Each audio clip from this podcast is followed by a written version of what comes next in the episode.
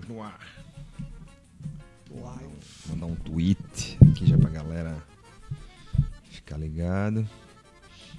Se aparece alguém, esqueci de avisar pra turma, mas sempre tem um pessoal que tá ligado, sabe que toda segunda-feira tem Recebe Troféu Debates. notificação, né? notificações. Aparecer alguém aqui, vamos ver. Opa.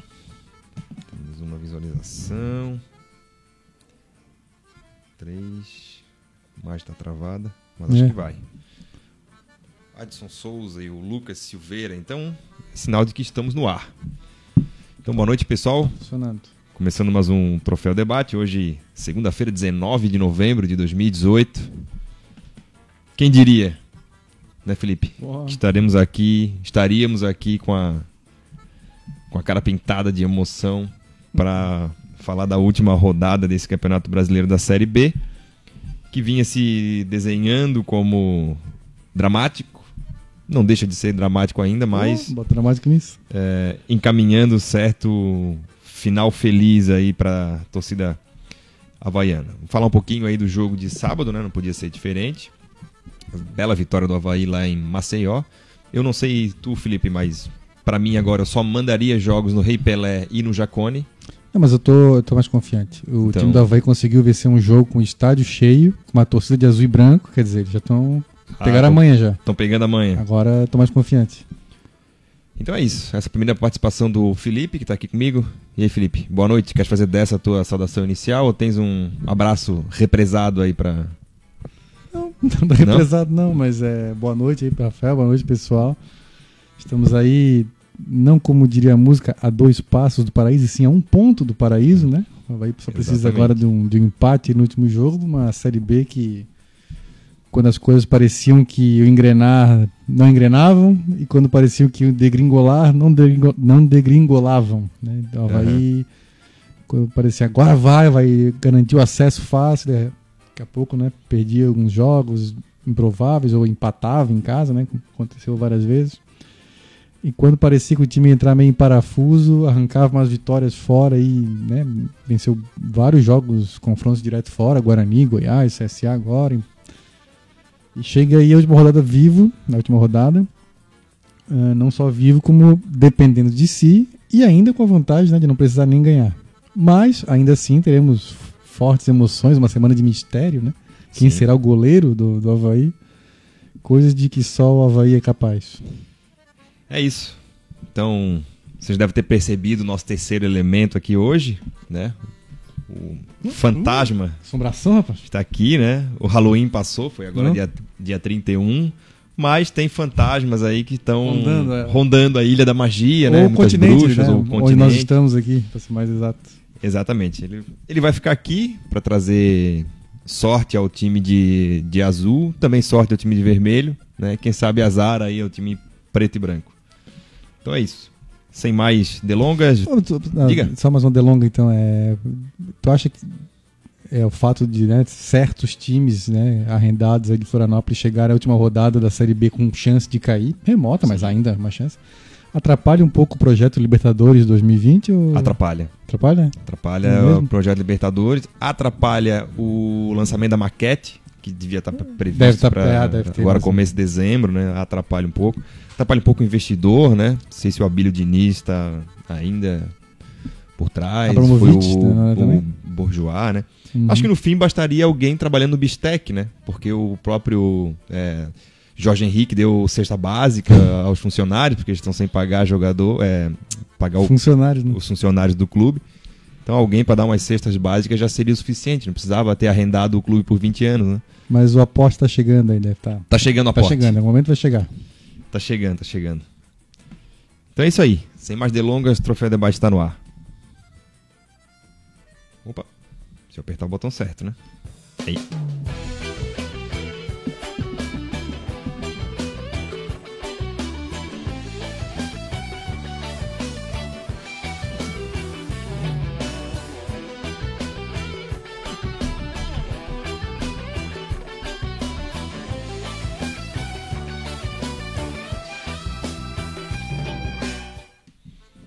Está aí então a vinheta mais conhecida do sul do Brasil. para mais um Troféu Debate. Hoje, segunda-feira, 19 de novembro de 2018, penúltima rodada da Série B, foi no sábado. Temos a última rodada agora no próximo sábado. E também depois disso, talvez esse seja o penúltimo Troféu Debate do ano, né, Felipe? Pô, agora me lembrei. Diga. né, eu sempre chego aqui meio atrasado na correria, acabo esquecendo das coisas. Claro que eu tinha um abraço represado, um abraço gigantesco pro nosso amigo Adi José. Adi Exatamente. Júnior, que fez aniversário ontem, entrou naquela fase do. que agora ele vai até os 99 anos, que é o doenta, né? Sim. Só vai sair dela daqui a 60 anos. Então fez aniversário esse fim de semana, ontem. É, pude comemorar com ele lá em Ibituba, onde ele estava na paradisíaca Praia do Rosa no sábado. Fizemos lá um- uma, uma carninha, uma coisinha lá para comemorar o aniversário do Adir. Então, Adir, um abração, parabéns, muita saúde, felicidade que tu mereces, né? E que o Havaí dê de presente para ti também esse acesso à Série A. Um abração. É, um abraço então ao Adir aí, nosso novo quarentão. Tá um guri, né? Tá um guri. Corpinho 39. Corpinho. Corpinho 39. Tá correndo, ele mora lá em Capão da Canoa, Grande do Sul, tá correndo na praia. Né? Na praia não, no litoral, como ele diz, né? Ah, lá não, no não é bem praia. é. Mas tá, tá, tá bem, tá bem. Vamos dar uma Gozando de cu- boa saúde. Vamos dar uma cuia azul e branca pra ele, pra ele poder tomar o chimarrão descansado e tal. Capaz, né?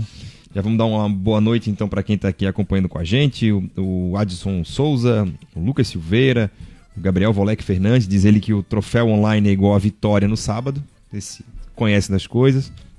Giliar Teixeira está aqui também, a Caroline Aparecida lá do Ribeirão, Carol, ah, o Gabriel Volek, o Libotelho, Diego Correia, o Dieguinho, o Diego Pinheiro diz aqui se o Criciúma tivesse ao menos segurado o empate no Scarpelli, hein, a Série C seria bem real sábado que vem. É, ou nós, né? Ou nós. Perdemos, Não, o- perdemos pra o- esse Mac O Elefantes tem duas é, vitórias no retorno, Havaí e Criciúma. Os dois catarinenses ajudando aí a permanência. Como sempre, né? O Bruno Hoffman, boa noite pessoal. Urra Leão, falando de São Leopoldo, Rio Grande do Sul, já que falamos aí do Neo Gaúcho Adir, também o Bruno Hoffman lá de Já- São Leopoldo. Pesquisas comprovam que somos a quinta maior torcida do Rio de Janeiro. Olha, se fizer uma pesquisa agora no Rio Grande do Sul, acho que batemos a terceira já, hein? Também estamos. É. Com a queda do Juventude agora para a Série É. C, pode ser que a nossa, nossa é, torcida tenha aumentado lá. Então é isso. No último sábado, o Havaí fez uma vitória das mais improváveis possíveis, né? Realmente a pressão era muito grande. O Havaí vinha de uma derrota em casa para o Fortaleza. Antes disso, dois empates. Viu a sua condição de conforto no G4, vamos dizer assim, ser bastante ameaçado. O Havaí começou a rodada é, fora, né? Quando entrou em campo, estava fora Tava em quinto. estava em quinto. Conseguiu uma grande vitória lá em, em Maceió, venceu o CSA por 1 a 0 gol do Getulhão. E encaminhou aí a sua condição para depender apenas de um empate no próximo sábado. O que é que só você viu no sábado, Felipe? Não sei se só eu vi, porque o jogo passou na televisão, né? No Sport TV. Mais um jogo no Sport TV, né? Aliás, o Havaí teve bastante louco. visibilidade, pelo menos na TV a cabo esse ano, né? Mas eu vi um Havaí bastante corajoso, achei. Fazendo uma partida semelhante a que fez contra o Goiás, né? A diferença é que lá em Goiás fez dois gols de cara, né? Isso muda o jogo todo, mas ah, também Maceió Havaí apresentou um é, comportamento assim de não, não ficar atrás esperando e, e- e jogar também, né? Ah, partir para cima também do CSA, não ficar só se defendendo. Acho que no geral, no segundo tempo sim, o CSA aí foi pro abafa, teve, teve mais chance, mas o Havaí também criou chance no contra-ataque, teve bola na trave com o Renato, teve é, chance para fazer segundo gol também. No geral, gostei bastante da atuação da equipe. É difícil dizer um jogador que jogou mal, com exceção ao Capa, obviamente. É, quando eu passar as notas aqui, tu vai ver que o pessoal foi Não. bastante duro com o capa. Não, é. Assim, o Capa foi surreal, assim, né? Ele, ele entrou, tomou um cartão amarelo. Pena que eu não escrevi, porque eu estava até sem acesso, estava conversando, não estava com o celular na mão, mas eu falei, cara, esse cara vai acabar sendo expulso. Pois não deu outro, acho que não deu cinco minutos, saiu o gol do Havaí e ele foi expulso. Ah, e uma expulsão bastante rigorosa também, né? Tudo bem que ele errou tudo É. entre um lance e outro, né? Entre o primeiro cartão e o segundo, o Capa fez, tomou todas as decisões erradas, que é uma característica Caracteriza, o Capa marcante do, do Capa. Mas achei bastante rigoroso aí o Marcelo de Lima Henrique, que depois ficou segurando Não, essa Ricardo expulsão- O, o Ricardo Marques Ribeiro. Até, né? Depois soube que o pai dele tinha falecido Pois um dia é, antes, ele foi lá pois é. apitar, né? Nossos pêsames aí à família do Ricardo. Mas deu pra sentir que ele ficou segurando aquele cartão ali até uma oportunidade de, de poder colocar um do CSA pra rua, que veio naquele golpe do Sim. Kung Fu ali, do Aham. zagueiro do CSA. Mas, de fato, o Capa errou muito. Tava jogando no lugar dele o Igor, que é um cara que tava fazendo melhor essa, essa proteção. Né? Depois o, o Neto Berola começou a, a circundar muito aquele lado lá do Capa. Isso depois foi apaziguado aí com a entrada do, do Yuri. Mas, só pra, já que a gente tá falando das notas, né? Ah, o Capa, então, foi o pior em campo disparado, ficou com nota 1,4, pra ter uma ideia. Teve juiz que deu um 0,5, acho que desde os tempos de Kozlinski contra o Fluminense não tinha notas tão. É o Educa que a memória é viva, mas a menor nota que é do Renato Júnior, não era? Não, acho que o Kozlinski levou zero, não foi? Ah, o Kozlinski contra o Fluminense, acho- Que ele driblou. Ah, Eu- então se eu não me... Depois eu busco esse. O Educa tem a informação, acho. Educa tem, né? Mas então vamos lá. O nosso querido Kozlinski ficou com 6,4. Já já vamos falar da situação do Kozlinski. O Guga ficou com 7,1, autor da assistência aí do gol. Jogou bem. Marquinhos Silva 6,9. Betão com 8. Foi o melhor em campo aí de novo, o Betão. O Igor com 5,8. O Judson com 7,1. Matheus Barbosa 7,8. E o Pedro Castro com 6,2. Aí você já parte de menos dois, né? O Renato com 6,3, o Getulhão com 7,1, Daniel Amorim com 5,4. Entraram no jogo então o Capa com 1,4, o Yuri com nota 6, redondo, e o Jones Carioca que ficou sem nota, né? O pessoal não graduou muito aqui o Jones. Ahn, para um 6,3 do querido Eugênio Machado Souto, popular Geninho. No geral, concordo com as notas. Acho que o Betão realmente fez um partidaço. Ah, a defesa ali, o sistema defensivo, a exceção ao capa, achei que foi bem. O Igor nem dá pra avaliar tanto, que ficou 17 minutos em Sim. campo. É, não dá pra dizer nem se jogou muito bem ou mal, mas o restante ali do, do- do- dos zagueiros, o Guga e os, os volantes, achei que foram bem. Brinquei com o Pedro Castro sai de menos dois, menos dois, porque achei que ele fez uma boa Sim. partida. Né? O Pedro Castro e o Matheus Barbosa, que são os volantes que saem mais, né? É, achei que foi dentro do que se espera do Pedro Castro, né? Na- não, não- eu não espero nenhum brilhantismo dele. Achei que fez uma boa partida. Na frente, destacar.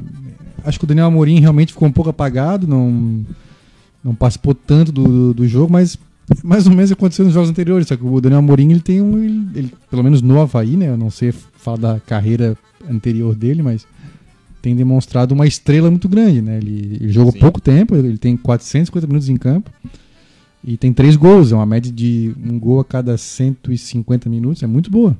O, o Getúlio, que é o segundo nesse ranking que eu inventei aí, Gols por minuto? gols por tempo em campo, né? Sim. O Getúlio leva 200 minutos mais ou menos para fazer um gol nesse ano, né? Então o, o Daniel leva 150. Mas realmente tá meio apagado, mas destacar o Getúlio também, além do Betão, que eu achei que foi muito bem. Esse Betão foi o melhor. acho- talvez eu dividiria o prêmio melhor em campo em dois, né?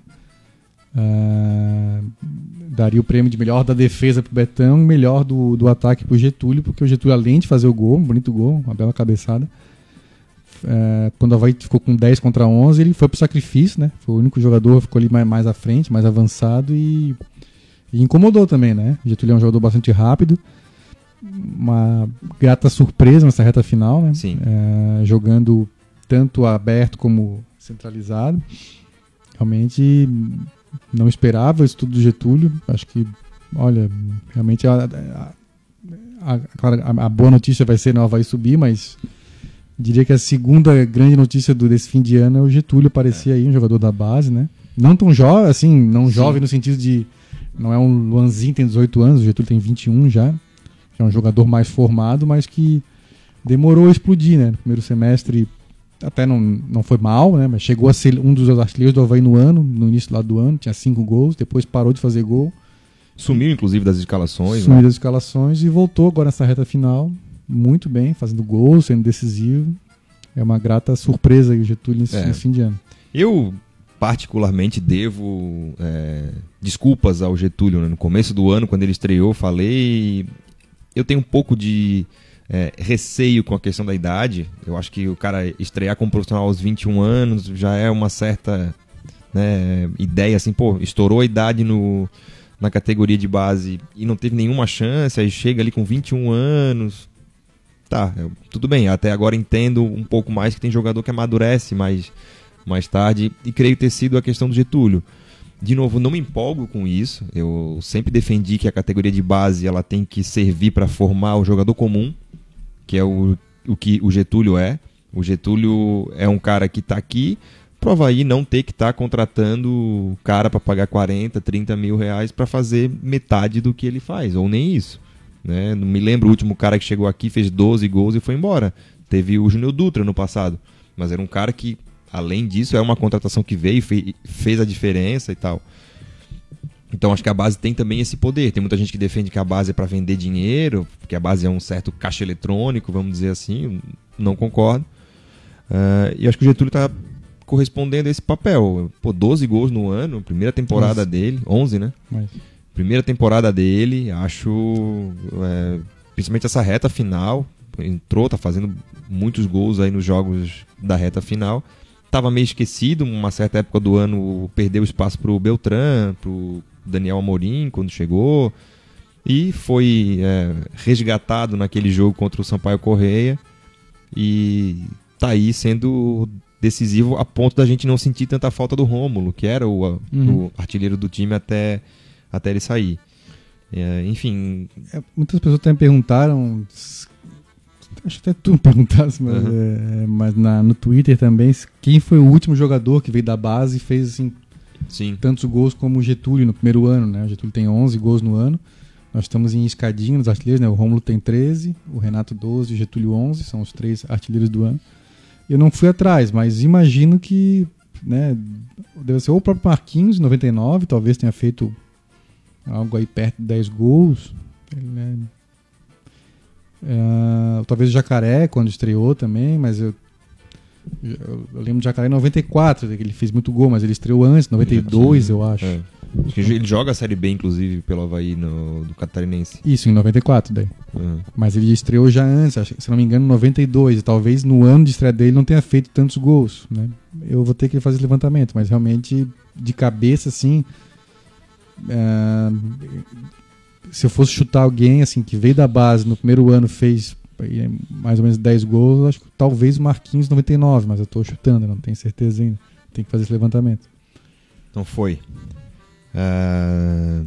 Vamos tentar achar aqui. Tirando isso, né, além de tudo, foi um jogo em que a, o, o coração teve muito presente, né? Aí perde o capa logo depois que sai o gol. Uh, tanto é que uh, nem deu tempo de, de comemorar e já estava uh, o capa ali sendo expulso. O Havaí passa uma boa parte do jogo, pelo menos uns 30 minutos, com um jogador a menos sendo bastante decisivo aí essa questão do, da disposição, né? Chegou uma hora que tinha 83% de posse de bola para o CSA, o Havaí de sobremaneira teve, teve que se encolher, não tinha o que fazer, né? Uhum. Uma substituição meio praxe, você faz duas linhas de quatro e deixa um, só um lá na frente para tentar correr. A, a, mexida do Geninho foi para corrigir essa questão. Uh, e o Havaí saiu de lá com o resultado na, é, antes aqui, né, eu pensava, pô, um empate acho que não era de se jogar fora, né? Mas aí o Havaí teria que vencer a Ponte Preta aqui na última para tentar ficar com a vaga. Acabou saindo o empate, né, acabou saindo a vitória, que foi para a gente muito melhor. E agora no próximo sábado temos a Ponte Preta aqui para uh, ah, carimbar aí esse, esse acesso que é um acesso importantíssimo, né? Ano que vem vamos ter aí basicamente o modelo 433, né, da distribuição de, de direitos de TV. Eu estou sentindo que vai rolar uma puxada de tapete nisso. Porque. Essa postagem do. Cara, é, né? tem um cara que é o, é o Campelo, né? Rodrigo Capelo. Rodrigo Capelo, que é um cara que conhece da, ali da área de finanças, dessas coisas de direito de TV e tal. É, diz que há uma movimentação, principalmente dos times cariocas mais endividados, Botafogo, Flamengo e Fluminense. Não, é Fluminense e Vasco. Botafogo, Fluminense. Botafogo, Fluminense e Vasco. Isso, o Flamengo não tá. porque eles dependem muito dessas verbas, já adiantaram algumas verbas, então é, antes eles ganhavam tudo junto. Ele, ele fechava ali 100 milhões, ganhava os 100 milhões. Agora vai receber 40 no, depois, início do ano. no início do ano, depois vai receber os outros 30 e os outros 30 conforme o andamento, conforme o televisionamento do, dos jogos ao longo do campeonato. Então, é provável que role uma puxada de tapete, porque a gente nunca sabe como é que é a CBF, né? É, só, bom, já que entramos nesse assunto, só para quem não está muito ligado, é, há uma promessa né, da, da, da, Rede Globo que ano que vem vai ter uma divisão de cota TV um pouco mais igualitária. Não muito igualitária, mas menos desigual que a atual, né? É, para ter uma ideia, quando o Havaí jogou a Série A ano passado, a proporção do Havaí para o Corinthians e para o Flamengo era de 1 para 7, né? O Havaí recebia 23 milhões, acho. O Flamengo e Corinthians recebiam 170 quase milhões. Essa proporção vai diminuir para mais ou menos 1 para 3,5, né? que ainda é desigual, mas, mas já, já equilibra. Né? E aí vão ser 40% divididos igual né? do, do valor total, que eu acho que é 1 bilhão e 100 milhões o valor total. Disso, 40% vai ser dividido igual entre os 20 clubes da Série A, 30% conforme o número de jogos transmitidos. Ou seja, só vai saber isso depois do campeonato, né? É. Ou quando sair a tabela, enfim. Eu... De qualquer forma, vai ser ali para maio, junho, não vai ser junto com esse 40%. É, mas assim, a Globo não define as 38 rodadas de uma vez. Ela define, vai até metade, acho mais ou menos, do campeonato, né? vai desmembrando as rodadas. Então, lá em maio, junho, não vai saber quantos jogos exatamente cada time vai ter transmitido. Acho estranho isso aí, mas, mas tudo bem. Uh, e, de, e, tem mais 30% que é conforme a colocação no campeonato. Isso só vai saber no fim do campeonato, Sim. obviamente, né? Então esses clubes que estão endividados, eles, é, eles queriam receber tudo de uma vez, né? E não, a princípio vão receber só os 40%, né?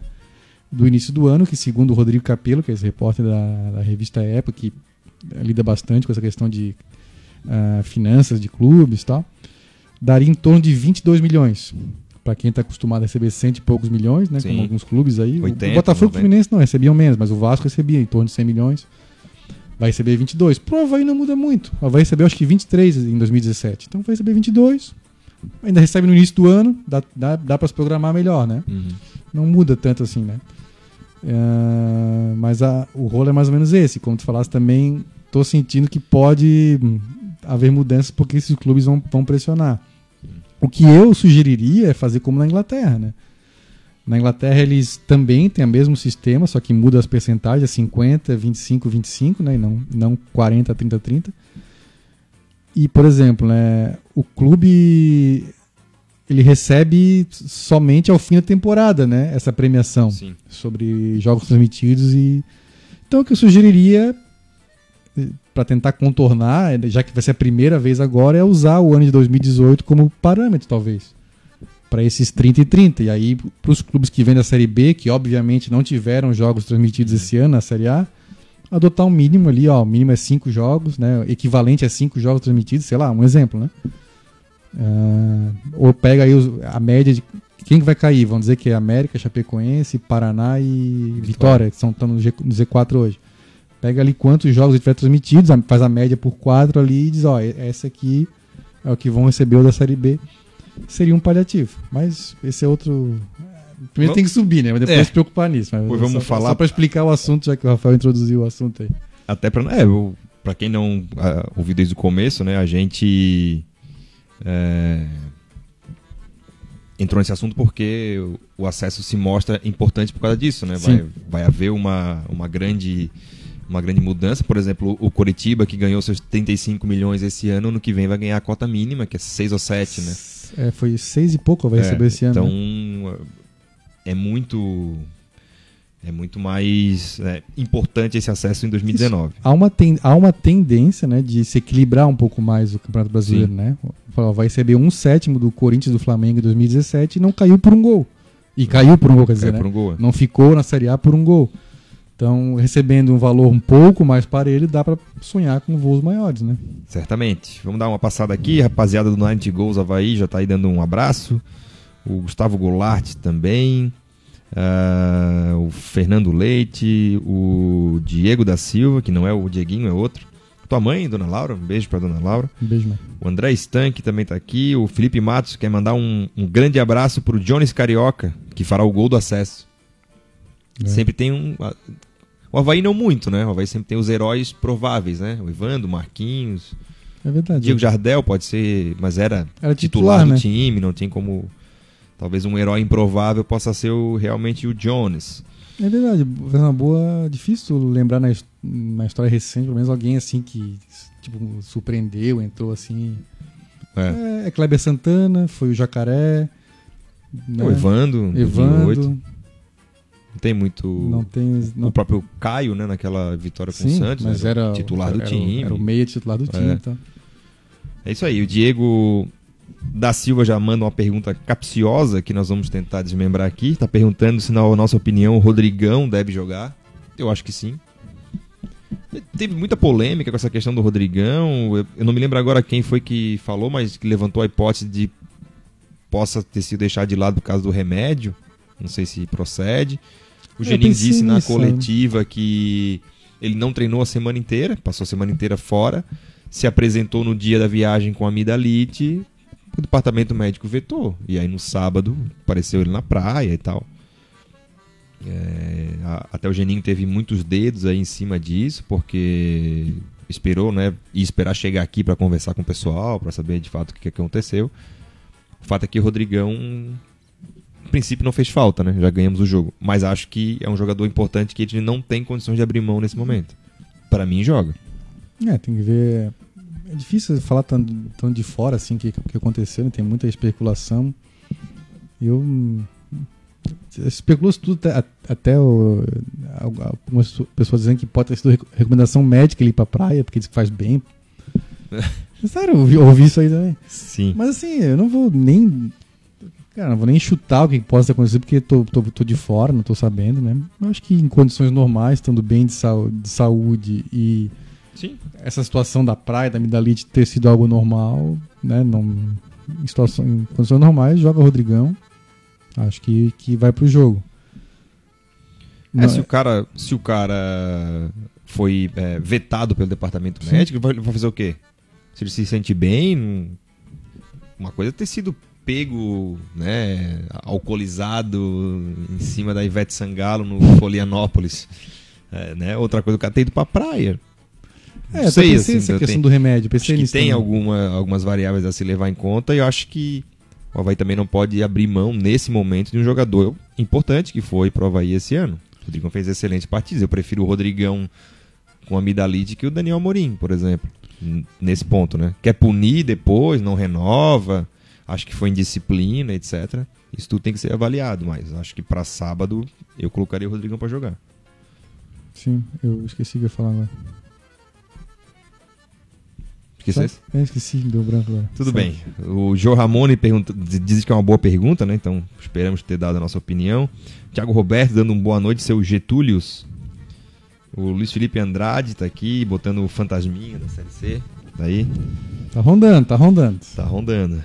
Muito difícil, né? Eu confesso que eu fiz todas as contas possíveis, né? Não sou bom de matemática. Depois o nosso querido bodyboarder Felipe Matos, Felipe Borges tinha falado a real. O, ideal teria sido um empate entre Londrina e É CRB. verdade. E não- Que aí o Londrina, o, o, o CRB ia para a última rodada contra o Figueirense, tendo que vencer e descontar saldo. Então, a coisa poderia estar melhor. O Atlético Goianiense vai para a última rodada com o Paysandu ainda com chance, né? matematicamente, mas ainda tem chance, então dificilmente vai ser goleado pelo Paysandu lá em Belém. E a diferença de seis gols aí para tirar entre Paysandu e Figueirense. No meio ainda tem, o CR, ainda tem o CRB, ainda tem o Criciúma, ainda tem o Oeste. É, não, não, olha. A situação ficou matematicamente difícil, mas não impossível. Por isso que ele É. tá aqui, ó. Eu. A, grande chance é esse rolo todo aí de salário atrasado e tal, e cesta básica e tal, refletir em campo e o time deles tomar uma paulada do CRB. Né? E aí o Paysandu ganhando o jogo aí por uns dois gols de diferença também não é nada de outro mundo. O Atlético Goianiense tem chance ainda, mas é muito remoto. Ele tem que secar o CS, tem que torcer contra o CSA, que joga contra o rebaixado Juventude fora. Tem que torcer contra a Ponte Preta, ó, né? Ele precisa que o Havaí ganhe da Ponte Preta. E ainda descontar uma diferença de saldo de gols que é considerável. Do Atlético, né? O Atlético Goianiense para. Ponte Preta, que eu não lembro, acho que são oito são gols. seis. Seis? É. É, é, é difícil. Mas o, o mais provável mesmo é o próprio time do Elephants, né? Perder lá, lá em Maceió. Como tu falasse, realmente eu não entendi no dia, mas depois que o nosso bodyboarder favorito explicou, realmente o ideal era o empate, porque daí o CRB teria que tirar saldo do, do Elephant. Aí ele precisaria fazer É, dois, não- três gols de diferença. Agora verdade, 1x0 serve pro CRB. O Atlético tem saldo 3, o CSA tem saldo 10, a Ponte saldo 12 É. e o Havaí 18. Então teria que Mas ele não chega no Havaí. O, aplicar. o, é, o Atlético não chega seria no o CSA, teria que estar no mínimo 7, né? Do CSA e 9 da Ponte Preta. Então, Ah, Tomara que o Atlético também se, se toque pro ataque e tome uns, já uns 4, 5 do primeiro tempo já do Paysandu. ah, mas digamos assim, né? 2 a 0 pro Paysandu, está normal lá no Papão. Digamos que Intervalo, o, intervalo. intervalo. Digamos que 2 a 0 Pro CRB. pro CRB. Já dá uma tremedeirinha, né? Ah, vai. ah, Ih, tem sim. gente suando frio. Ah, sim. vai assim, ter, vai assim. ter acendendo vela, Sim, rezando. sim, sim. Então só por essa zoeira aí. né? Tô só pra... Não, eu é- não acredito que isso vai acontecer, como eu falei, é um- uma combinação de resultados esdrúxulo, né? Tivesse a gente empatado aqui, né? Aquele pênalti do Guga poderia ser é, decisivo para rebaixar o Figueirense. O Figueirense teria hoje 44 pontos, estaria Aí sim. Estaria bem jogando ameaçado. contra o adversário direto, estaria quase na zona, então seria bastante difícil. Mais Mas acho um- que escapou-se. Mais um motivo para não ocorrer essa combinação e o não rebaixamento é que o nosso amigo Douglas Martins que vai correr pelado pela palhoça se o Figueirense Ah. cair. Então, os deuses não vão deixar essa acontecer. Não vão deixar essa cena. Rapaz, quem entrou aqui foi o Andrei Freitas, irmão do Adi Júnior, também um nosso querido amigo. Tive o prazer de encontrá-lo no sábado Ah, também. o Adrian perguntando como é que tá a internet aqui no continente. Tá silenciosa, o Ah, Adrian. Não, mas a Havaiana tá funcionando. Eu moro no continente aqui e a minha tá funcionando. O Bruno Hoffman diz ele que no Wikipedia o Marquinhos teve 9 gols em 37 jogos pelo Havaí entre 99 e 2000. Hum. Então não, É, não então chegou a que fazer deve- não deve 10. ser. É, em 2000 ele fez, não sei se conta gol em amistoso, ele fez contra o São Paulo lá naquele Sim. amistoso. Fez. Taça Mas ele logo quê. saiu, né? 2000 ele jogou praticamente só esse torneiozinho aí. É. O, Marcelo Conceição também, o Carlos Eduardo Dudu também tá aqui, dizendo que já vai embora porque o Diego Corneteiro tá aqui. Não, fica aí, Carlos. Pô, Corneteiros. Diego Pinheiro. Não corneteiros, todo mundo agora Ah, unido. Diego Pinheiro disse que achava que não veria no Havaí um goleiro ter saída de bola pior que a do Eduardo Martini e que o Kozlinski consegue superar. Nós vamos ter um, um- uma pauta, um, ponto de pauta Vamos ter, Kozlinski. vamos ter depois de uma outra pauta, que é a pauta Marquinhos. Marquinhos, Estão exatamente. perguntando aqui, né? Uhum. Marquinhos anunciou que sábado é a sua despedida, vai se despedir dos gramados, pendurar a chuteira. Muita gente aqui perguntando se ele vai sair jogando. Outros aqui defendendo que ele entre faltando 10 minutos para ser ovacionado e tudo mais. Eu manteria o time como tá. Eu acho que, embora o Marquinhos seja gigantesco aí na história do clube, as pretensões do Havaí ainda são maiores. Né? Então, é, eu não comprometeria um, um resultado para homenageá-lo. Então acho que deveria sair com o mesmo time. Isso não é demérito, né? De novo, a gente já citou aqui a história do Totti, que na, no encerramento dele na Roma, na última rodada, 38 do italiano, ele entrou faltando 10 minutos, porque o jogo valia vaga na Champions League para Roma e a Roma teria que ter um 2018, né? Diferente do Marquinhos que vai ter um 2019 em Palmas, né? Tomando caipirinha e jogando futebol e tal. O Havaí tem pretensões para 2019, né? Então eu manteria o mesmo time e ele obviamente entraria ali no segundo tempo para aí sim receber as devidas homenagens, dependendo inclusive do resultado do jogo, né?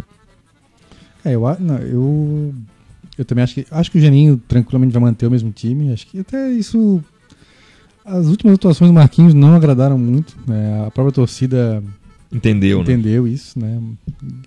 Que ele no início do segundo turno até fez alguns jogos bons, mas os últimos não foram bons. Ah, eu vi bastante crítica na torcida mesmo, na, na arquibancada ali, né? Ah, O que não era dele. comum, né? Ah, porque o pessoal tá vendo o jogo, né? Que ele não tem mais condição física, né, para acompanhar o jogo nesse ritmo. Então acho que o Geninho tranquilamente vai manter o mesmo time, mas o Geninho já vai partir sabendo que tem duas substituições já. A terceira, Sim. o Marquinhos vai entrar. Isso aí na minha minha é, não é informações, é opiniões, mas eu acho que o Mar- Marquinhos tranquilamente vai entrar, nem que seja um minuto, sei lá, mas tem que vai jogar mais tempo, vai entrar no, no fim do jogo. Se numa situação que o Havaí estiver ganhando, por exemplo, né? Uh, ele pode entrar até mais tempo, ali, até pode ser uma. Ele não tem conseguido fazer muito isso, né? De prender a bola tal, até porque o corpo já não ajuda, né? mas pode. Não dá mais. E também, se estiver perdendo, né? Isola. Se é para o Judson bater falta no último minuto, então que Sim. bata o Marquinhos. Né? Para entrar o André Moritz, cansadaço, então, entra o Marquinhos. Então acho que é isso. Acho que o time vai jogar o mesmo, até porque o Havaí não precisa ganhar, o Havaí precisa. É, o empate serve e precisa um time de mais, como dizem os modernos, intensidade, né? Um meio campo, esse meio campo Judson, Matheus e Pedro Castro. E mais uma alteração certa é a entrada do Marquinhos em algum momento do jogo. Isso aí, para mim, vai ser assim. Sim, sim. Aliás, o Havaí não perde com o Pedro Castro em campo desde. Assim, não perde assim com ele em campo, sabe assim? Não é que perdeu o jogo. Desde o Brasil de Pelotas, lá em Pelotas, tava 1x0 quando ele entrou, nós tomamos um gol de empate. De resto, sempre que ele está em campo, o Havaí, o placar dele em campo, ou empate ou vitória. Olha só. Sabe isso, isso a Globo não mostra. Isso a Globo não mostra. É. Eu já cansei de falar isso aqui, né? Acho que o Pedro Castro é um cara que sofre um pouco essa, esse ranço né, que se tem. Primeiro porque quando ele entrou, ele botou o Marquinhos no banco. Então. Claudinei tirou Marquinhos. ainda fica esse resquício. Como tu falasse, ele já parte de um menos dois sempre. Então, quando ele. Se ele erra um passe, a nota é sempre negativa. Não vejo ele fazer partidas tão ruins assim. Nem tão boas assim, é. vamos confessar, não é um Ele é um puta jogador sem sal, Exatamente. Mas, mas como Exatamente. trocentos sem sal, aí, boa né? definição. É. Uhum. Ele, ele não, não compromete muito, mas também não leva o Havaí para um outro patamar. É um jogador. Hum. Lembras do Leomar da seleção, que o Leão convocou? Leão, é que disse que ele era um jogador nota 7. Uhum. Né, que tá sempre um tinha uma dose basal. É mais ou menos o que é o Pedro Castro. É, mas era nota 7 pro esporte, né? Pra seleção já não é, é tanto. É isso aí. Mas é isso aí. Aí acho que quem for sábado na, na ressacada, além de ter. Assim, sábado emoção pura, né? Aí, e mais Sim. essa emoção que é o último jogo do, do Marquinhos. É... Talvez em termos. Talvez não, acho que em termos de idolatria realmente não houve nenhum jogador como ele, porque o Havaí teve ao longo da sua história, eu sempre gosto de lembrar, né? O Havaí não nasceu em, nem em 2008, nem em 99, nem em 98, o Havaí nasceu em 1923, né? E se no tempo do cachorro, né, de amarrar cachorro com linguiça era diferente, mas naquele tempo algumas pessoas né, fiz, contribuíram para manter o Havaí grande de, e que ele chegasse aos 95 anos, né, como o clube que é. Então, é, eu valorizo todos, acho que em cada, cada época é diferente, realmente. Tem a época do profissional, a época do amador cada um foi grande na sua época, né? Por exemplo, teve Saul Oliveira, que é ainda é o maior artilheiro da história do clube. Uh, talvez se alguém tivesse gravado o Saul jogando e mostrasse, ia dizer, pô, mas Saul, isso aí, né? Mas era outro futebol, né? Sim. Era outro, né? Uh, mas, sim, estou falando porque, assim, em outros tempos, acho que não, não tinha, uh, o próprio Havaí talvez não, desperta, não despertasse a, a, as paixões que desperta hoje, né? Eram tempos em que se torcia muito para times de fora também, aqui, na, aqui em Florianópolis. Hoje não, tem muito mais. É, os... Era também um tempo em que estar próximo às grandes conquistas era quase impossível, né? O Havaí, para ter uma ideia, a, a, seleção catarinense passa de fase nos anos 60, assim, pela primeira vez, né? no famoso campeonato de seleções, sempre perdia para o Rio Grande do Sul, Paraná e tal. Então, era um mundo à, à parte, assim. Tanto que era muito comum nos anos 40, nos anos 30, o Flamengo vinha aqui fazer um, um amistoso, por exemplo, se juntava um Havaí Figueirense para fazer um time. Uhum. É, ah, não, é amistoso contra o Havaí aqui, Havaí e, e Vasco, Havaí e, e, Bangu, que eram times grandes na época. O, o, o Calico o jogava. Paulo Ramos pelo, prestava é, jogador, o Sombra, né? Sim, o Valério, os irmãos Moritz, que jogavam no Figueirense, jogavam. O Saul jogava no Figueirense, o Adolfinho enfim, eram outros tempos. Eram outros tempos. Mas, Mas uh, uh, para chegar em 2018, o Havaí teve que nascer em 23 e carregar a sua história Sim. até então. Então, assim, na era moderna, né? Posso dizer assim, pós anos 70, ali começa um, um profissionalismo mais forte no nosso futebol. O Havaí teve, teve alguns ídolos, né? Para a geração ali dos anos 80 era o Adilson depois, anos 90 vieram o Jacaré, o Dão, depois, né? Teve o rolo todo de Figueirense, mas é, foi um grande ídolo na época. Mais recentemente o Kleber Santana, mas embora todos eles acho, né, são, são grandes nomes da história do Havaí, realmente não se comparam em, em tamanho de idolatria ao Marquinhos, porque o Marquinhos ficou mais tempo, né? O Marquinhos é um jogador que é daqui da região, Sim. né? Do Biguaçu. daqui. Formado no Formado clube. aqui, é torcedor. Enfim, Marquinhos tem um envolvimento muito mais. é, desperta muito mais paixão que um Kleber Santana, por exemplo. Foi um jogadoraço, pô, campeão do Figueirense, pô, né? Tá, vamos lembrar dele eternamente com muito carinho, né? Mas não desperta essa paixão que o Marquinhos desperta, né? Sim. Que em alguns momentos até é paixão demais, assim, né? Sim, Parece mais sim. paixão pelo Marquinhos que pelo Havaí. É. Mas, sem dúvida, é um jogador. né, E para muitos é o maior jogador da história. Dos que eu vi, realmente é o maior, né? Eu tenho, desde, acompanho o Havaí desde 92. Realmente, o Marquinhos é o maior jogador que eu vi no Havaí. Ah, da história, teria que ter visto toda a história, né? Mas, Sim. mas acredito que de idolatria nenhum. Não, acredito, pelo tudo que eu já li e vi, né? Não houve um jogador como o Marquinhos na história do Havaí, em termos de idolatria. É, eu, o que eu espero, na verdade, é que ele não se torne uma sombra, sabe? Que, é- que é uma coisa que aconteceu, por exemplo, com o, o Zico no Flamengo, com o Rogério Ceni no São Paulo, aquela coisa, quando é um grande ídolo que se aposenta, ele, ele vira uma, uma sombra para todo mundo, né? Agora, todo técnico do São Paulo tá sempre com o Rogério Ceni fungando na, no cangote, né? O, o, o Zico teve que dizer 200 mil vezes, não, não quero treinar o Flamengo, porque também era sempre sondado, né? E que o Havaí tenha um dia seguinte, porque de fato vai ter que ter. Não dá pra ficar chorando, assim, "Ah, agora tem uma falta na entrada da área, o cara chuta longe, ah, o Marquinhos. Aí vai ter um camisa 10 que vai errar um passe, ah, na época do Marquinhos. Não, acho que pra você ir pra imortalidade, você também tem que morrer, vamos dizer assim, né? É, e- Olha que poético. e eu acho que ele, né, ele é, sábado que vem ele encerra a sua carreira, deixa o seu nome marcado na história, mas tomara que o Havaí tenha outros Marquinhos daqui Sim, adiante, né? claro. E, não que vire a competição para que ninguém passe ele. Eu pelo menos compactuo dessa ideia. Eu acho que foi um cara gigante na história do clube. É indiscutível os números que ele tem, a identificação que ele tem com o clube.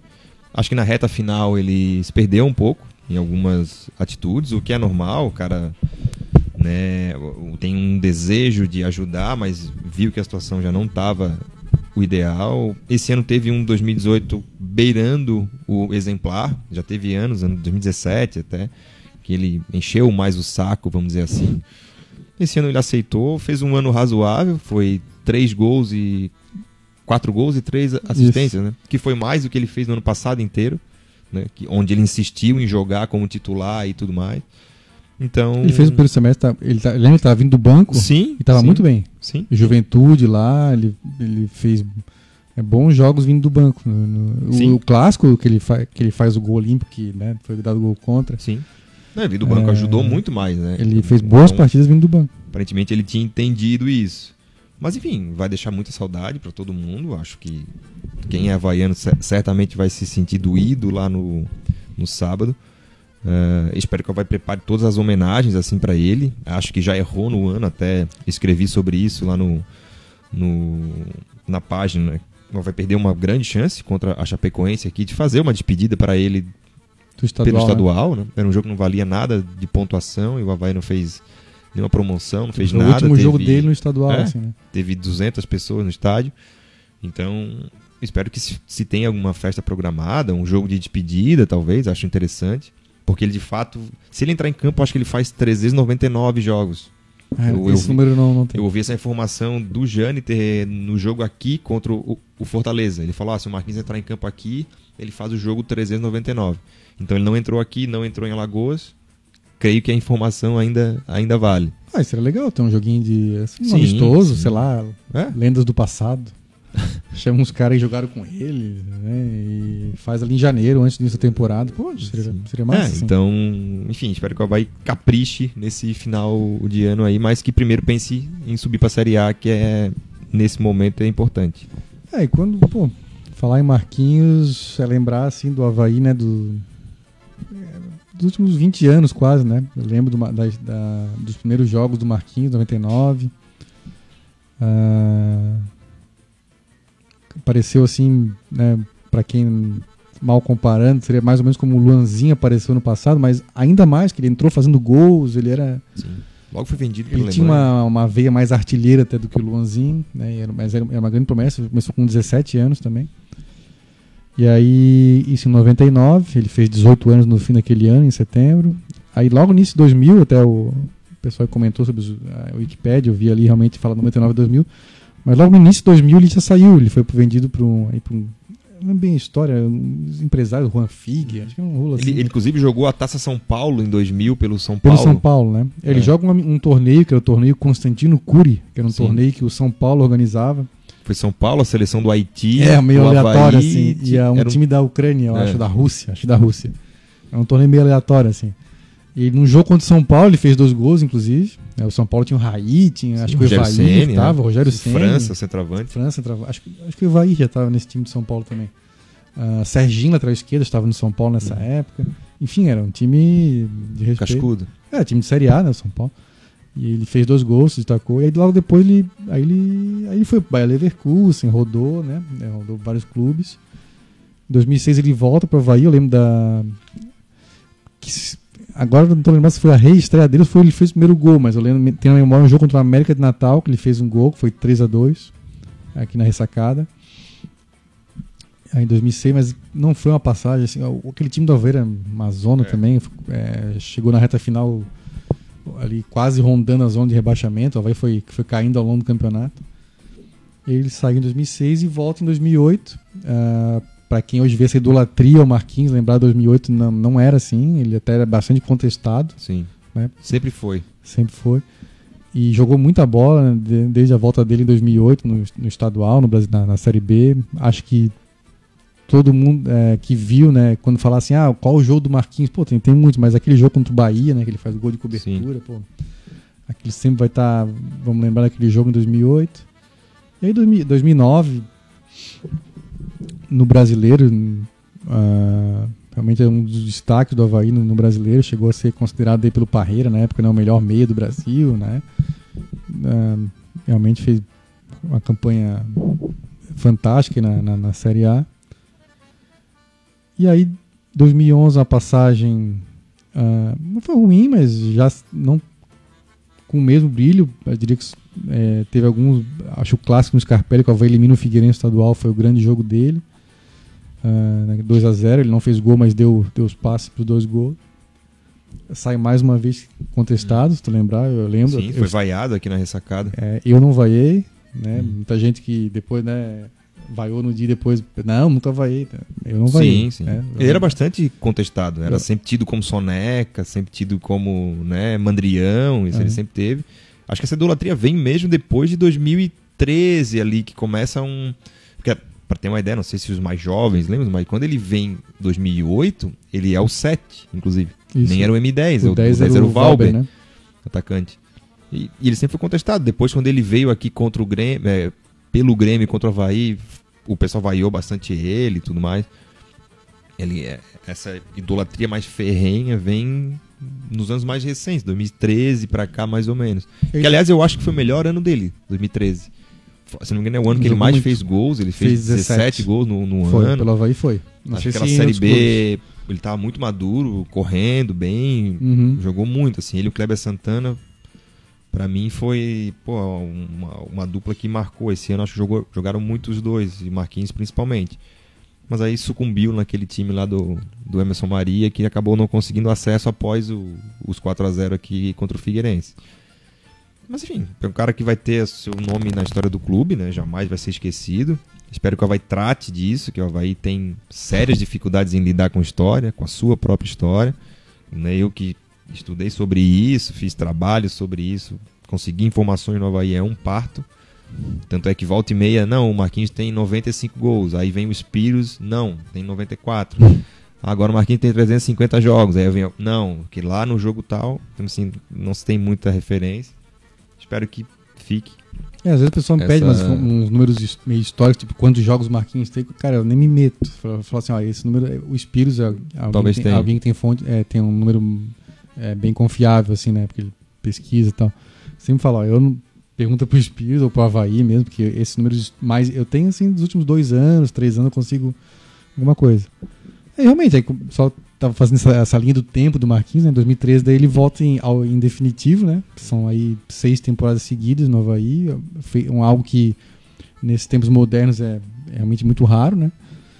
Ahn, uma pena, assim, já falei em outro programa, assim, que, e- que ele, né, é muito pela bagunça que o, que o clube é tocado, né, não conseguiu transformar esse, essa grandeza dele em, em, muitas conquistas, né? Ele vai encerrar a carreira com um título só para o Havaí, 2009. Tem uns acessos tal, mas acho que uh, podia ter sido mais, assim, né? Pela grandeza dele. Uh, uma pena que o Havaí não, não foi uma época de muitas conquistas, né? Troféu, digo, né? Troféu mesmo, não, não acesso, mas título mesmo, né? É, mas em 2013 acho que jogou muita bola mesmo, realmente. Lembro que ele time do estadual, ele carregou nas costas, assim, né? Uh, depois na Série B com, com o Kleber também. 2014 na Série B também ele Sim. também meio carregou Eu acho que foi o maior, o maior acesso dele como protagonista foi 14. Foi 14. Porque 2008 o time era bom. Tinha um Sim, time sim. bastante sólido, que foi a base depois que foi sexto colocado em 2009 e tal. Mas em 2014 o time era fraco. O Uhum. time era. O elenco era muito reduzido. E, e ele assumiu de fato esse papel de protagonista do time e de- levou o time até, até o acesso no jogo contra o Vasco. Uhum. Mas. Né, às vezes ficam as grandes conquistas, né? 2008, 2009, mas acho que 14 foi o ano de protagonismo dele naquela linha de carregar o time na, nas Sim, costas. ó, Vai ter uma, tinha uma boa zaga, né? O Pablo no Carlos, o Wagner estava bem né, lá no gol. Ah, Diego Felipe desandou a fazer gol no meio da Série B, depois saiu, né? Mas de fato o jogador que né, foi destaque de 2014 foi ele, né, praticamente carregando o time aí na, pelo menos na parte ofensiva, já que a defesa se garantia, né? Na parte ofensiva ele carregou o time nas costas. Em 16 ele aí ele tem aquela lesão no joelho, né? Volta em 2015 é, baleado, não, não fez uma boa Série A, eu achei, em 2015. Aí em 2016 volta e- superando é, contra todas as expectativas, inclusive as minhas, achava que ele não, não ia mais ter condição de, de voltar. Ele, ele volta na reta final da Série B e é um dos, ah, um dos grandes, um dos responsáveis, não diria que foi o único, acho que um dos, né? Ah, acho que ele, junto com o Betão, que entrou na mesma época que ele, né? na- no time. Ah, o próprio Claudinei, mudando aí um pouquinho o esquema do time de jogar, ele acertou aquele time na reta final da Série B. O Romulo desandou a fazer gol Sim. naquela reta final. Então, esses quatro aí seriam os grandes pilares daquele acesso né, de 2016. O Marquinhos, principalmente, principalmente na bola parada, né, sendo bastante decisivo em alguns jogos. Nos últimos É. dois anos eu achei que ele já, já prolongou demais. assim. Vou ser bem sincero, acho que 2016 ele podia ter terminado por ali. 2017, 2018 eu acho que Ele, O Havaí eu acho que ter- só desgastou, inclusive, a imagem dele. Eu acho que se ele para em 2016, ele teria sido quase que uma unanimidade. assim. Tem muita gente até nos comentários aqui, pessoal falando que, ah, que já deu e tal, hoje tá só enrolando. Eu acho que ele. É, Eu acho que ele tá enrolando, assim. É que eu percebo nele, ele tem a vontade. Ele quer, O corpo quer, não é. acompanha mais. Sim. Não dá mais, né? Só que isso é um entendimento, né? Aham. próprio que a pessoa tem que ter. Eu acho que é uma grandeza. Eu, eu vi o, o Bola da Vez com o D'Alessandro, que ele falou isso, assim, olha, tô vendo que o time tá jogando, tô fora, mas cheguei pro treinador, não, tô aqui pra te ajudar e tal. E volta meio o Marquinhos ainda falava, né, acabava o jogo, ele ia lá, soltava uma bombinha. Contra o CSA aqui no turno, foi assim. Né? Então, assim, né? E, e muitas vezes esperando assim, ah, pô, entrei faltando 10 minutos e querem que eu resolva o jogo. Ninguém imagina que ele vai resolver mais nenhum jogo. O pessoal só quer desfrutar, só quer Sim. ver ele em campo. Desfilar a beleza dele. É, ninguém imagina que ele vai entrar, botar a bola embaixo do braço e fazer o que ele fazia 10 anos atrás. Isso não vai fazer. Então, ele tinha essa expectativa de, de achar que ainda era aquele, né? Mas o tempo é tirano, como diria o Buffon, grande Buffon. Gianluigi. Então eu acho assim, os últimos dois anos eu ah, acho que. Mas enfim, né? Então já, já está feito, ele vai, né? vai, vai, vai, Vai, fazer vai. seu último jogo, vai ser um momento bastante emocionante, né? Para quem viveu esses últimos anos do Sim. Havaí. Espero que com acesso, com, com ele sendo ova- ovacionado ao fim do jogo, né? Como, como merece pela história que construiu no clube. E, enfim, Muita seja uma festa. tarde muito gloriosa para ele e também para o Havaí. né? Antes de passar para o assunto go- goleiro, né? Aqui o Bruno Hoffman disse que para o próprio Marquinhos é interessante o Havaí garantir o acesso primeiro, depois ele entra e recebe uma festa digna de um ídolo que ele é. Ah, Quem mais está aqui falando do Marquinhos? É, o Dudu, vamos subir, eu vou acender uma vela orando por ele em Madre Paulina. O Vene Chagas, o M10 maior de todos os tempos da história do Havaí. Tem algum outro perguntando aqui pra gente se a gente acha ele o maior jogador da história. Já, o- ah, o Fernando Leite aqui. Na opinião de vocês, o M10 não é o maior jogador da história do Havaí.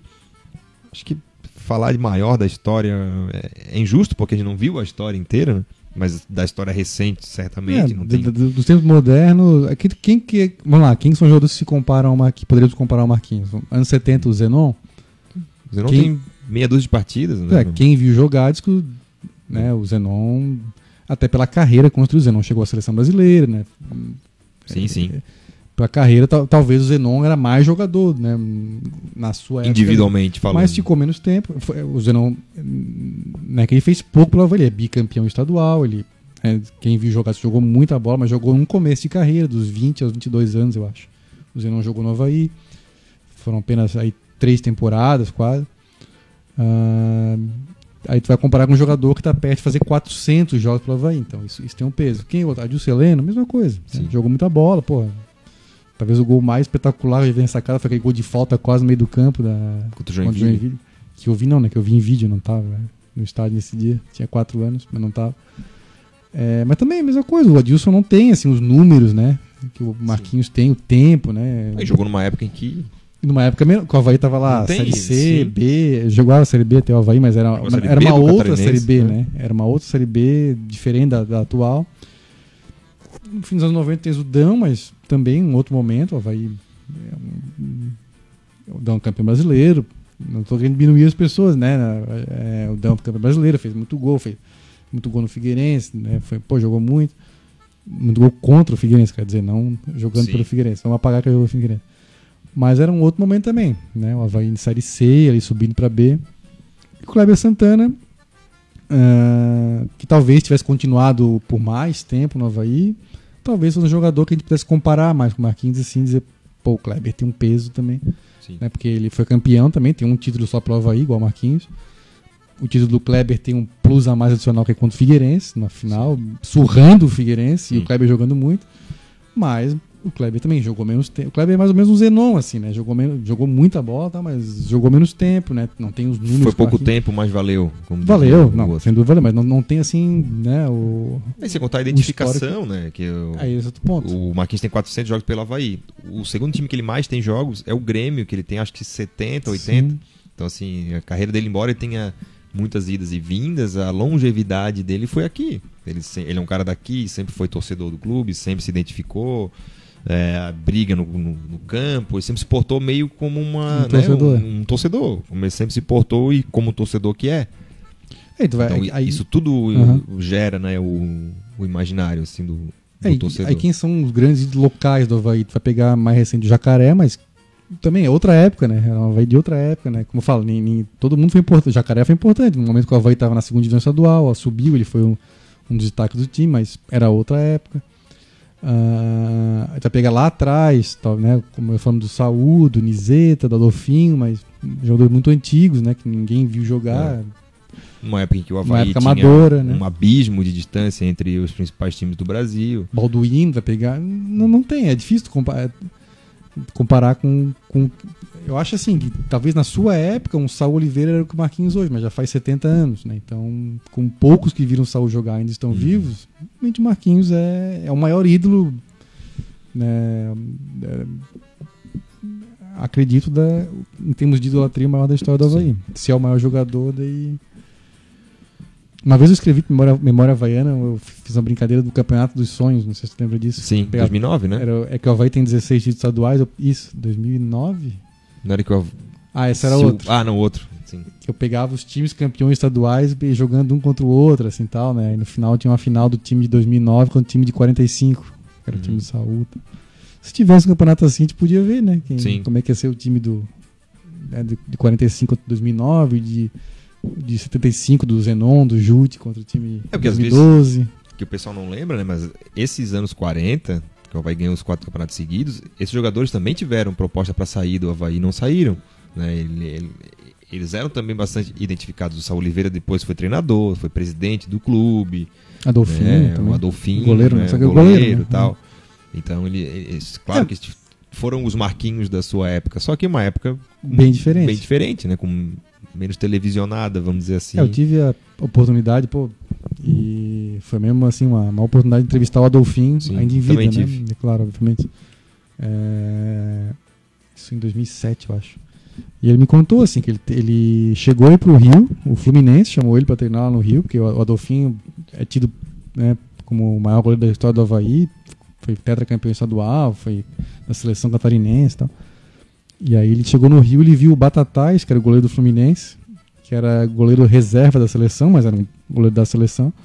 Inclusive o Batatais foi campeão em 58, acho, como reserva da seleção na Copa do Mundo.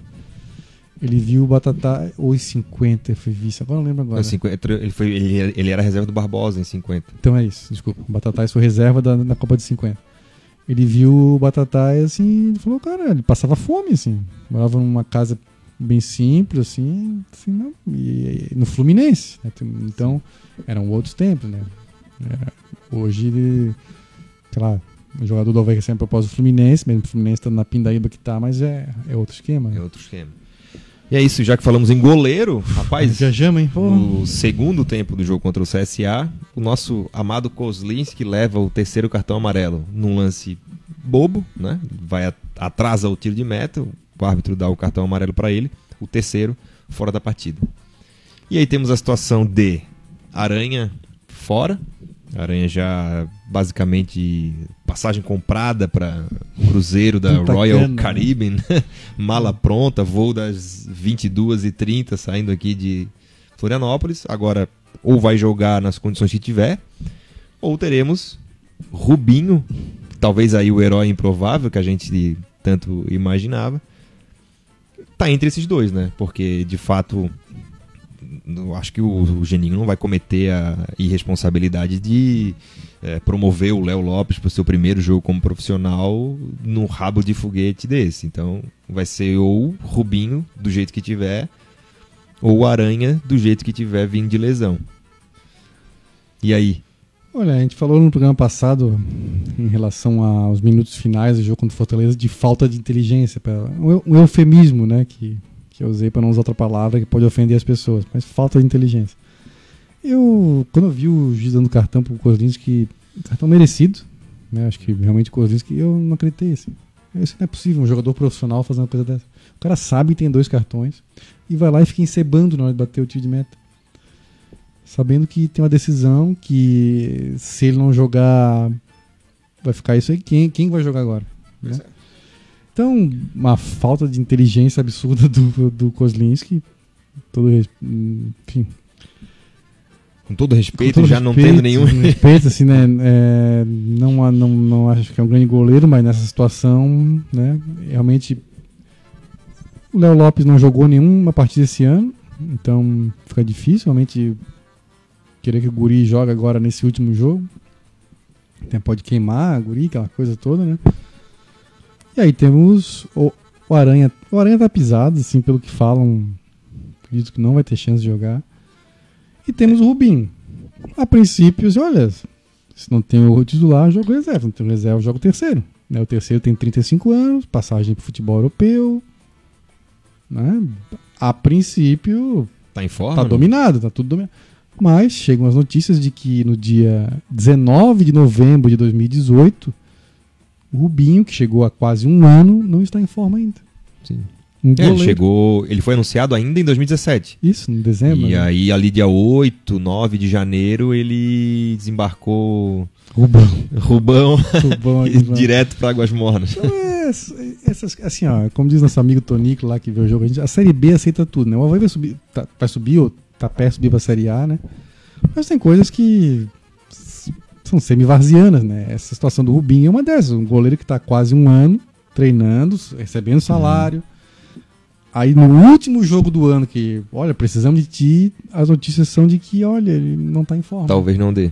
Quanto, quanto, do, quanto peso tu perdesse em 2018? 19 quilos. 19 quilos. Rubinho, atleta, que Atleta. vive disso, Isso. não conseguiu perder 5. Então, assim, ó, é... Não, é é surreal, assim, a situação. E assim, ó, não, e o cara tá viajando, indo, ficando no banco em jogo, e agora e não tem condição de jogo, cara. Que isso? Então, e é uma... Mas assim, ó, se o Aranha não puder, vai ter que ser ele. É, uma coisa é certa, se for o Aranha, vai ser um aranha com cinco patas ali no máximo, não vai ter as oito. Né? Porque ele não, não tá 100% de jeito nenhum. Ele já também chegou um pouco acima do peso, ele tá meio parrudo antes de sair. Uhum. Não sei como que tá agora, basicamente 40 dias sem jogar.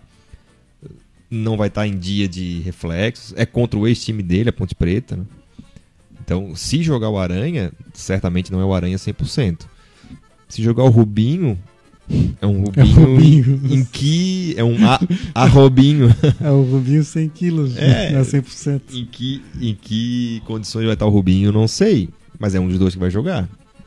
É, o, outro jogo- o outro goleiro que jogou esse ano foi o Cláudio Vitor, mas numa situação ímpar lá no começo do ano. Sim, é menino do- de é- 17 É anos. juvenil, não é nem... Não é nem júnior, né? É juvenil. Dificilmente também vai jogar. Acho que ele não vai promover o Léo Lopes. Vamos aguardar cenas aí dos próximos capítulos para saber quem será o nosso arqueiro na grande decisão. é uma posição, digamos, um, pouco Meio importante. importante, assim no É. time, né? Que não, não, precisa, não tem não é- não é- se, não, se não tomar gol sobe, né? E aí tu, teu goleiro não é muito confiável, não que o Kozlinski fosse muito. Aliás, segue a máxima do Kozlinski, né? Como diz o Educa, todos os goleiros do mundo, assim, quando é meio fraco, os caras pensam, ah, não deixa chutar. O nosso não. É, não deixa cruzar. É impressionante, cara. Cruzamento, assim, ele parece um, uma barata tonta, assim, sabe? todo estabanado. Teve uns três lá, lá em Maceió Sim. que ele, por pouco, não entregou o gol. Fez uma defesa boa em- num, Nos- num cruzamento que ele mesmo rebate pro meio da área. Isso, tá. Tem, um, tem uma hora assim que a bola, cara, a bola era só fazer isso aqui, ó, encaixada, ele dá um salto e dá um soco na bola pra trás, um negócio assim que, cara, que isso? Parece videogame que perdeu o controle, assim, não tem? Sim. Já tá jogando, chega o teu irmão pequeno, assim, bate no controle e tu perde a direção. Quer dizer, na minha época era assim, agora não sei se ainda se joga assim com controle de videogame. Então, cara, é... eu tô um pouco apreensivo com esse negócio do goleiro, assim, porque eu acho que é importante demais pra. Mas assim, é um reflexo de que do que foi essa gestão aí de, go- do, do Rubinho ao longo do ano. né? É. Contratado para ser o titular, que bem, né, É- bem é diga, né? O Aranha É, vem com. O Aranha vem como um, uma Um reposição, ali. um remendo ali já com o campeonato andando. É, enfim, ele estreia contra o Fluminense lá no Rio, né, na Copa do Brasil, o Aranha. Enf- Enfim, não foi o contratado. Mas enfim, vamos aguardar as cenas dos próximos Só capítulos o aí para ver tem quem... um jogo esse ano contra a Chapecoense, Chapecoense. o estadual, esse jogo que tu falasse que era o último jogo do Marquinhos do estadual.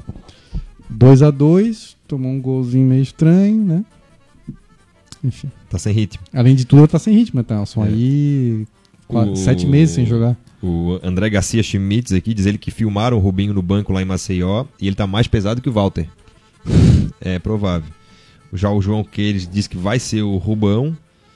É, O Gil Silva torce para que seja qualquer goleiro que não tome gol. Tá ótimo. É, tá- estaremos nessa também. O Diego da Silva, acho que ele ficou com medo de tomar um frango no jogo final e comprometer o acesso e carregar essa culpa na carreira. Deve ser o, o Kozlinski, né? Olha, nos camarins aqui, os aventou. coxinha. ave- não vou, já que tô falando. Eu comentei com o Rafael, cara, não é possível. É, sabendo que já tem dois Sabendo cartões. dos cartões, o cara faz aquilo, mas assim, né? Não vamos. Mas, pô, é estranho, cara. É estranho. É muito estranho. É, quem mais? O Giliard Teixeira tá na mesma também. Será que ele sentiu o peso da próxima partida e forçou o cartão? Ah, o Claudir Ourix disse que o maior jogador e ídolo é o Marquinhos e o goleiro é o César Silva. Na minha humilde opinião, diz ele. O Fabrício da Rocha Daniel, que sempre encontramos no jogo. Lá um abraço ao Fabrício. É o maior ídolo, sem dúvida. O pessoal falando aqui do Marquinhos. O César. é, Eu escalaria o César na seleção dos que eu vi jogar, porque gosto dele, assim, da, do personagem, né? Pô, sim, César era sim, raçudo. era um... César era um goleiro raçudo, né? Engraçado isso. Ele fazia gol. no- nos nunca perdeu um clássico. É, oito clássicos, ele ganhou três, empatou cinco. Fez gol em clássico, aos 49 segundo tempo, batia pênalti. Mas técnico. Posou pelado, lembra? Uma época não Aí já não foi ele, Não é meu ídolo por isso. Não, Respeito ele quem gosta, tinha, né? tinha. Mas. Não, não, não é por isso, só era uma curiosidade. César Silva não sabia. Eu não, sei, eu posso estar falando besteira. Mas não, não sabia. Mas, tecnicamente, eu acho que teve goleiros melhores. Sim, César- eu acho o Renan, o Renan que eu 2016. vi né? jogar, O Renan, melhor goleiro que eu vi jogar, certamente. Mais completo. O César tomava uns golzinhos sim. estranhos, às vezes assim, mas tinha esse personagem, essa liderança, né? Era o. Até, até vi um Renan, eu nem, eu, nem, eu nem achava o César Silva, eu achava o Miguel. Miguel, goleiro era o de. reserva do César dos 99. 97, ele jogou no Havaí, né? 90, Não, 99. 99. Ele era reserva do César, aí o César tava suspenso, acho, pra final. Jogo de volta, o Miguel jogou. É, eu achava o Miguel Aí depois o Miguel um baita goleiro, ficou- assim. Ficou, jogou, jogar de manga curta, um dos primeiros goleiros a jogar de manga curta, né? Ah, achava o Miguel, mas acho o Renan, pra mim, o melhor goleiro que eu vi no Havaí, cara. Em sinceramente. Em 2013 teve a semifinal do estadual lá, Havaí Criciúma, eu fui lá assistir o jogo, perdemos pro Criciúma 1x0. Na volta paramos em Tubarão. O pessoal tava com fome, esse tava eu, tava o Douglas Martins, sua amiga e minha esposa também tava, e tinha mais alguém, não lembro quem era. Desculpa, desculpa quem era, não lembro. O inesquecível. Inesquecível. Aí, pô, com fome, tá, vou entrar, aqui- vou entrar aqui em Tubarão. Aí entramos ali e tal, ah, chama uma pizzaria. Entrou na pizzaria, quando veio o garçom me atender, eu olhei assim, cara, eu te conheço. Eu Falei assim, tu não é o Miguel, goleiro dele assim, sou? Eu Falei, porra, cara. Aí, viemos do jogo do Havaí agora, tal, não sei o que, bati foto com ele, tudo. Mas ele não, ele não trabalhava de garçom, ele tava quebrando um galho pra um amigo dele aquele dia lá, que era o dono da pizzaria. Ah, sim. Aí ele tinha a escolinha do Figueirense, inclusive, ele, ele dava aula numa escolinha do Figueirense na época, faz cinco anos. Mas encontrei o Miguel numa pizzaria, então, em Tubarão. Grande Miguel. Quem tá dando um Daê Felipe aqui é o Georgio Gilvan, Ó, o grande Romário. grande Romário. É isso, rapaz, uma hora e onze minutos de programa, nos empolgamos, né? Empolgamos, Falamos tá de falando Marquinhos. Marquinhos, falando de Kozlinski, Frangolinski, etc. Porque no sábado tem a última rodada da Série B do Campeonato Brasileiro. A rodada já começa na sexta-feira com um jogo que não vale nada, né? Que é Coritiba e Fortaleza, em, em Coritiba. E depois todo o restante da jogada é no sábado às 5 da tarde. Então teremos Goiás e Brasil de Pelotas, um jogo que pra gente não interessa. É... Boa Esporte Oeste pra gente interessa. Torcer pro Oeste, né? Torcer pro Oeste. Gol São Oeste. Bento e Vila Nova não, não interessa. O São Bento tem uma ínfima chance de, de cair ainda. É, Ele tá na mesma situação do Elephant, mas até um pouco. Ele tem um saldo melhor que o Elephant. Mas também, se o Paysandu lá tirar 300 gols de saldo, o São Bento tem uma Tem uma mínima chance. mais. O grande jogo da rodada, né? Que é Paysandu e Atlético Ah, Goianiense. não, acho que São Bento não, porque daí pra ele. Que tem confronto embaixo. É, que daí se o Elephant empatar, o CRB não passa o São Bento. Então É. não, esquece o que eu falei. Não tem não. Então, o grande jogo da rodada, Paysandu e Atlético Goianiense. CRB e Elephant também. Criciúma e Sampaio Correia. Guarani e Londrina. Juventude e CSA. E Havaí e Ponte Preta. Todos os jogos com no mesmo horário. também, mas Criciúma com chance. pega Mas pega o Sampaio em em casa, casa. olha, aí se cair é merecido mesmo. Basicamente abatido. É bem merecido se cair. Palpites então para sábado? Ô, rapaz. Palpi- palpitação vai ter sábado, sim. Olha, meu palpite que eu dei lá no, no sábado, no aniversário do Adi, o palpite bem otimista foi de 1 a 1 Um a um. 1 a 1 Com Ponte emoção, então. Ponte Preta sai na frente. Pô, aí tu quer matar a galera do coração. vai empata no segundo tempo, gol do Renato. O Renato É marcar o seu 13 terceiro gol e igualar o, é, o Romulo na artilharia desse ano e se tornar o maior artilheiro do Havaí em uma Série B, 13 gols. Era isso. Eu acho que a gente vai ganhar esse jogo, cara. Eu acho que a Ponte Preta vai ter uma postura diferente do que tiveram tanto Fortaleza quanto Oeste, quanto Londrina aqui, que foi de aguardar mais o clube, porque a Ponte Preta precisa vencer. É o único resultado que ele. A princípio, não. É, ele- pode ser que empate, mas não vai querer jogar suas fichas no jogo do CSA, né? Eu não sei se o Gilson Klein é igual o Geninho, que não vai ficar sabendo dos resultados dos outros. Mas vai estar tudo junto, né? Mas se ele ficar sabendo do resultado do CSA, ele pode dar. uma- Se o CSA não estiver ganhando, ele não precisa se expor muito também. É. O problema é que o CSA faz um gol aos 48 segundo tempo. Daí... Pode ser tarde demais, né? pode tá demais. Mas acho que o Havaí vai vencer esse jogo, dado essas características. É isso então? Queres fazer desse o teu destaque final, Felipe?